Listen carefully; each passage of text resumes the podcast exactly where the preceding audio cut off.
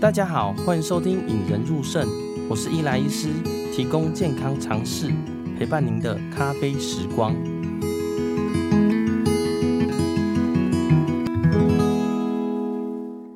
今天主题是保险。哎，你可能在想，哎，为什么主题会这么跳痛呢？哦，其实这是有原因的啦。嗯、有在追踪我们的朋友都知道哦。之前 Podcast 呢有请中国附医的陈伟成主秘分享，他当时呼吸困难、低血氧，后来发现是严重肺栓塞的故事啦。有兴趣的朋友可以回到我们第六十六集点击听一下。哦，其实当时跟他聊完呢，身为个胸腔科医师，而且差点挂掉的心得，最大的感想竟然是好险他有买保险啊。哦，毕竟他生病的时候呢，刚买房子，背着房贷，住进加护病房呢。也无法工作，又要负担一些很贵的仪器啦，所以一开始呢，住进去其实很彷徨嘛，对未来不知道什么时候会好。那康复出院的时候结账，发现哇，好大一笔钱呐！其实以当时陈祖秘的薪水也是蛮难负担的啦。所以他在讲完就说：“哎，还好他有毛保保险，松了一口气。”那当时我一开始听到觉得这个结论好特别啊，后来想一想说：“哎，其实假如你自己生病，或者是你亲爱的家人生病的时候。”如果你同时失去健康，又有一些财务上的压力，或许应该买一些保险来介入啦。哦，所以这时候就想请请教专家啦，而且是对于医疗特别了解，而且对于保险又有涉猎的专家。所以今天邀请到的人呢，就是依婷医师的保险箱的急诊医师林依婷来到节目上。嗨，依婷。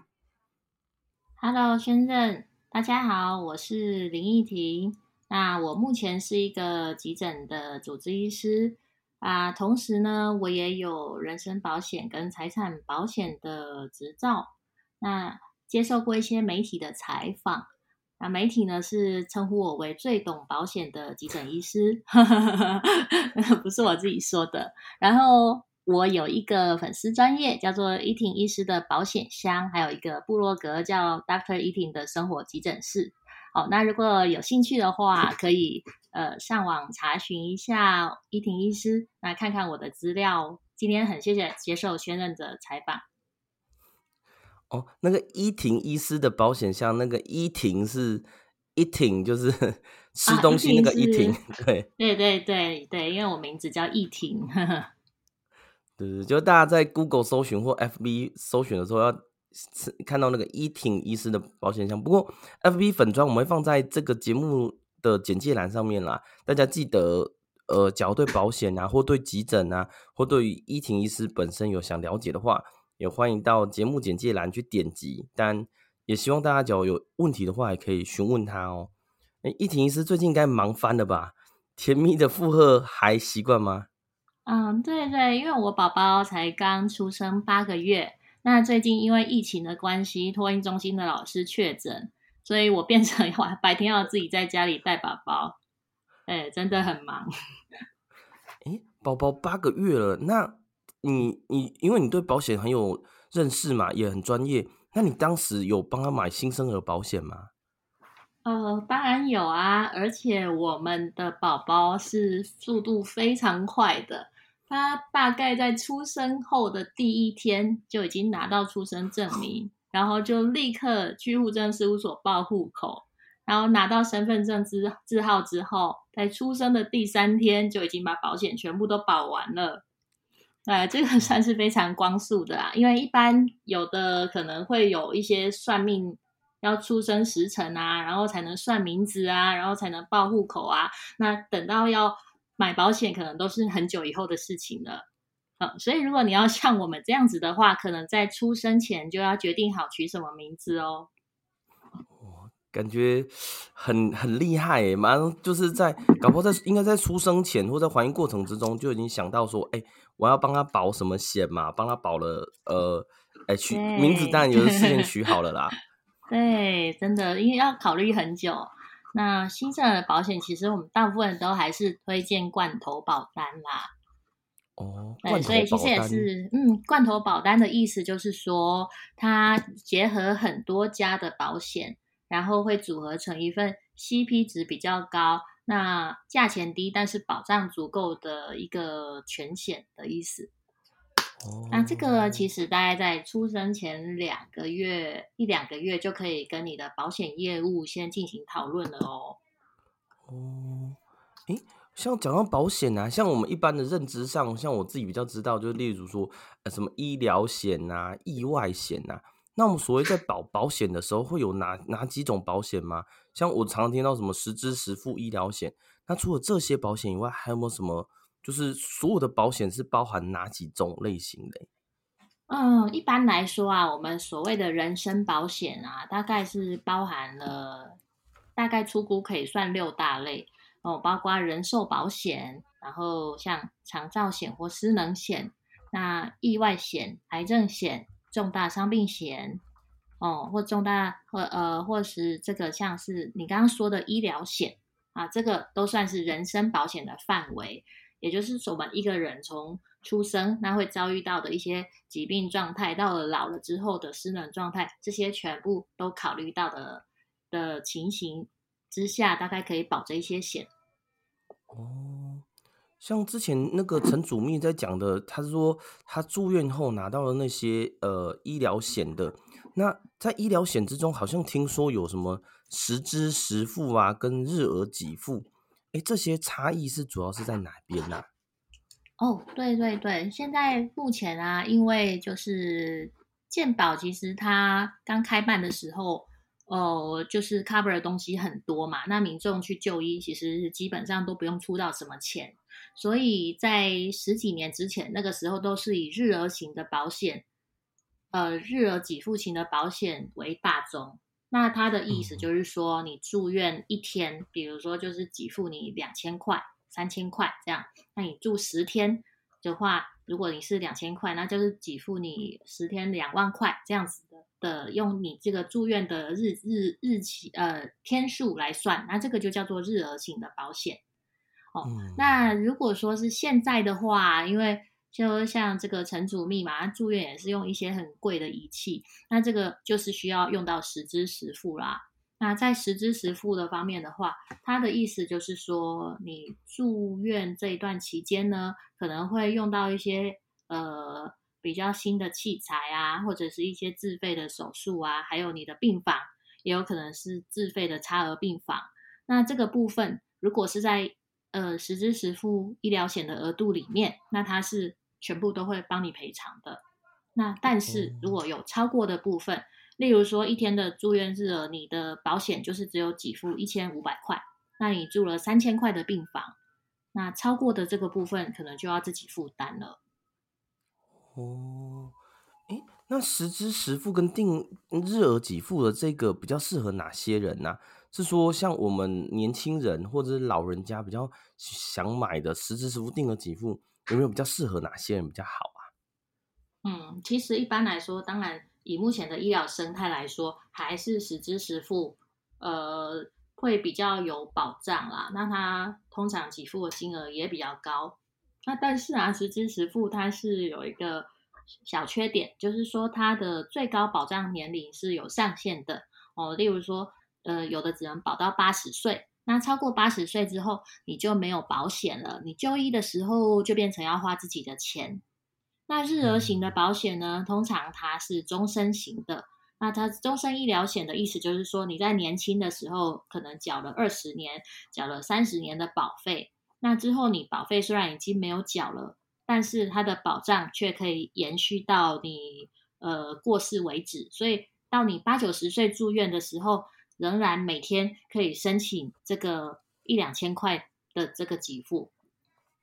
哦，诶，那像我就有点好奇哦，呃，像我自己本身有点过重嘛，但是还没有一些确切疾病，像糖尿病、高血压。如果呢，像我现在想要买保险，针对医疗险这一块呢，我们大概应该会建议做什么样的选择呢？嗯，哦，通常呢，像先生这样子，可能有一点过重，那但是没有到所谓 病态型的肥胖，那也没有其他的系统性的疾病啊，像是什么高血压、糖尿病这些，那基本上这个算是标准体，那这样子买保险是最好的，因为如果你一旦有疾病之后，想要保险其实就蛮困难的了哦。例如说，你有糖尿病的状态下，因为这个可以考虑到日后住院跟并发症的几率都很高，所以可能很多保险公司都不会让你保医疗险。那，嗯，对，那所以像这样子的情况，你是说大概这个像中年男子啊，那需要保什么样的保险？这个意思吗？哎，对，就是 像假如说我们讲现在呃。也要奔四了嘛，或就是例如在比我们年长者，刚好是上有老下有小嘛，然后又是呃家庭的经济支柱，假如我们会担心说自己发生什么的时候，哎，针对医疗这一块啦，因为意外这一块当然就没办法讲嘛，嗯、但是医疗或许会是耗损我们的金钱或健康的状况之下啊，我有什么买会比较好呢？嗯，如果其实第一个啊，像是你是家里的经济支柱嘛，然后还有需要养上有老下有小，那可能还有房贷的压力这一些的，那其实寿险的部分就是人寿保险，这个通常我们都还是会建议要保的，呃，因为就是万一啊遭逢什么样的。意外不见得是意外，有可能也是生病的关系。那过世，那只要过世呢，这个寿险就可以领到一笔钱。那这一笔钱通常我们是这样算的啦，我们会大概算是整个家庭的年度开销。比如说你家一年要花掉一百万，哦，这个可能是估的比较少。然后你如果说是至少要让家人呃可以有过十年的。生活是 OK 的哈，就是即使没有你，那也就是一百万乘以十，那你可能就要保一个一千万的寿险，大概类似这样子。对，那再来的话呢，如果说你本身的医疗方面，就是如果你万一住院或什么，那这样子的话，可以保像我刚刚说的十支十付。哦，这样如果即使啊，像是一些这种脊椎的刀啊，可能要花到四五十万，那这样十支十付。我们甚至可以买到双十支十付，或是三十支十付哦，因为现在大概就是规定最多可以买到三张十支十付的保单，那这个都是足够 cover 的。嗯，对。那再来就是，嗯，以四十岁这个年龄来说啦，如果说你买癌症险或是重大伤病险，其实都蛮贵的，其实都蛮贵的。那不过你就是要思考说，如果万一我得到癌症，那万一我得到一个嗯心血管疾病啊，心肌梗塞一个重大伤病哦啊中风什么的，那这个我接下来需要一段复原的期间，那需要一段医疗的期间，这个时候我没办法工作，那我有没有足够的金钱可以支应？那如果说没有的话，可能还是必须要考虑要买这样的保险。嗯，是说像失能、失残扶险这一类型的吗？嗯、还是失能？哦，我刚刚是讲说癌症跟重大伤病，那失能险就是等于残扶险。哦、那这个保险大概在两三年前的时候很火红哦，因为它的给付条件蛮明确的，就是说我们有分成一到十一级的残废嘛，这个可能复健科医师他们会比较清楚啦。那就是像这样的。情况下，如果你满足某些条件，例如说什么呃某个器官损失功能，然后造成你没办法生活自理啊，或者造成你没有办法工作，那像这样的情况下，你就可以先领到一大笔钱，比如说先到领到一个呃一百万左右，然后你直接下来呢，你每个月可能还要再领个三五万，哦，就看你买的保险的单位是多少啦，那你就可以一直领，一直领，一直领，哦，领到你这个过世为止。那所以这个的话就叫所谓的失能险或是产福险。那但是啊，因为这样的保险，嗯，应该说它给付对于呃保险，它它真的是条件太好的保险了，所以保险公司一直卖出去，他们担心以后可能会没有办法支应这笔钱啊，所以说后来呃这个失能险就越来越少了，现在你几乎是买不到了这样。哦，OK OK。所以像依婷刚刚建议的说，这样假如说我们是上有老下有小，人寿保险可以按照年花费来算嘛？那也考虑可以一个实支实付，假如有重大呃疾病或者是要需要住院的时候可以花费。那癌症险跟重大伤病险或许也可以考虑这样子。嗯，可以考虑。那对啊，那失能险如果当时有买到，当然是很好。可是现在可能几乎买不太到了。OK OK，那我有点好奇，像陈主密啊这么严重的住院过程啦，那我简短叙述一下，就是他当时发现自己喘嘛，然后到了急诊，然后直接住加护病房大概七天，那总共住院天数二十一天呐，而且又使用一个叫 ECOS 的很高价的机器去把他的肺栓塞打掉，那当时出院的时候好像也是三十几万哦。像如果是这些给付啊，假如我们在申请理赔的时候，那我们大概流程会是大概怎么样呢？哦，通常这个整个这个过程啊，他申请理赔的时候其实很简单，因为你申请你出院的时候会问你需不需要诊断证明书，嗯，然后再来就是你去缴纳你的金钱的时候，就是缴缴纳你住院费用的时候，你会拿到收据，哦，那所以我们。申请理赔的话，就是需要这个诊断证明书跟收据。那收据上面会有明细哦，哦你就可以仔细看一下。那它这个明细会包括说，诶，手术费用多少钱啊？那药费啊、器材费啊、哦，那病房费啊这些会多少钱呐？那这样子的话，我们就可以拿这个收据跟诊断书，然后还有，如果你有保时支实付的话，就是就是。跟这个保险公司的理赔部门或者是你的业务联络，那这样子的话，他们就可以来判断说，哎，这样子可以帮你理赔多少的费用。哦，哦，那像陈楚密的情况，对，蛮简单的，就是其实这个也不用再做太多额外的步骤啦，因为你出院的时候本来就可以申请你的诊断书跟你的收据嘛。嗯，那像陈主秘这样的情况，它唯一最贵的东西。我看应该就是只有那个 ECOS 的机器而已，其他的健保都有几副。哎、那那像他加护病房这么多天，也算假设有十支十副，应该也会 cover 过去嘛，对不对？正好相反呢，因为加护病房的话，基本上是通常他病情需要嘛，所以健保都有给付。那所以这样子的话，哦、其实住院费用反而很少哎。哦，对，反而你像去住这个头等病房，一天要八千块，哇，那这个实支实付才会赔很多。但是如果你住加护病房，实支实付反而赔不到。对对对对，刚刚有提到保险的诊断书啦，像我们在门诊或住院，其实还蛮常开到诊断书的。相信你们在急诊应该更需要开立很多。那我常常开立诊断书的时候，嗯、通常有些患者就会要求什么啊？休养数天，什么不宜劳动或加注什么字眼？那我们在开立诊断书、嗯、呃角度上有没有什么需要注意的部分呢、啊？哦，开立诊断书的话，以医师而言呢、啊，其实我们大概就还是秉持医疗的专业去开立啦。那患者他呃会有这样子的要求，通常是因为他的。这个保险，尤其是意外居多啦。因为你如果是像意外或车祸什么，在这个休养几天的话，其实它都是呃可以，当时之后又是万一跟对照有纠纷啊，那上法庭的时候可以或可以就是申请到说，哎，我是休养几天，那我的这个工作就是损失这几天的钱，那这个是可以实际上算得出来的。嗯，对，所以我们在。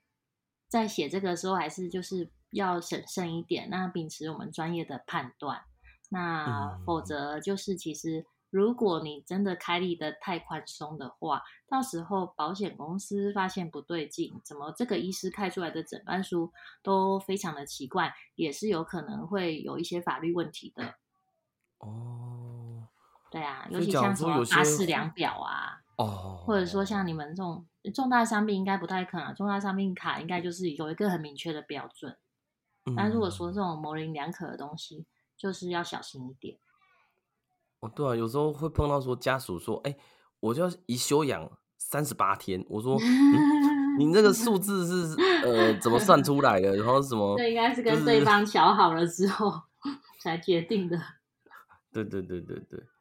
对。那之后感觉还有很多保险的问题想请教啦，例如说。刚刚依婷的新生儿啊、小孩啊、呃、孕妇、产妇，还有一些年长者、老人的保险，想要请教啦。哦，那今天真的很开心，邀请到急诊医师又对保险很有认识的依婷医师啦。如果大家真的想多了解依婷医师的话呢，可以到节目简介栏下方点击伊婷医师的保险箱粉丝团连接，那也可以点击我们的网站连接看关于我们的介绍啦。如果你觉得这集节目有帮助的话，请你在 Apple Podcast 留下五颗星跟你的评论。如果听完呢，想要 tag 你那些呃对于保险有疑虑的朋友们呢，也欢迎来引人入胜粉丝团下方留言或 IG 私讯给我们哦。今天谢谢依婷医师，谢谢玄仁医师，拜拜，拜拜。让我们培养胜利思维，拥有幸福人生。